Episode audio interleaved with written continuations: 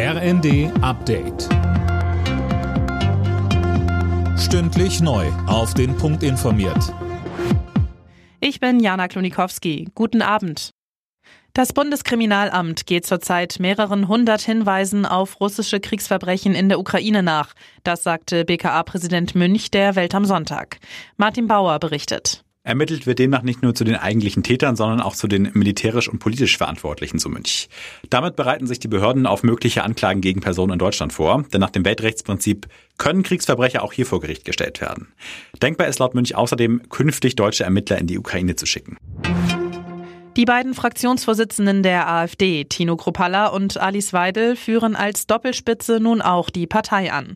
Beide wurden beim Bundesparteitag im sächsischen Riesa im Amt bestätigt bzw. neu hineingewählt. Weidel mahnte zur Einheit in der Partei. Kropalla beklagte hinterhältige Angriffe gegen ihn und Flügelkämpfe im bisherigen Bundesvorstand. Ich bin der Bundessprecher der Basis und ich bin nicht angegriffen werde, dann nur deshalb, weil die Basis zum Schweigen gebracht werden soll. Aber das werde ich nicht zulassen, liebe Freunde. Die Hitzewelle über Europa hat auch weite Teile Deutschlands erfasst. Die befürchteten Rekordwerte von über 38 Grad blieben bisher jedoch aus. Einzelheiten von Nanju Kuhlmann. In einem breiten Streifen vom Südwesten bis nach Ostsachsen wurden Werte um die 35 Grad gemessen. In den meisten anderen Gebieten Deutschlands waren Werte um 30 Grad verbreitet. Nur in den Küstenregionen und höher gelegenen Gebieten blieb es kühler. In Erfte in Schleswig-Holstein waren es nur 20,2 Grad.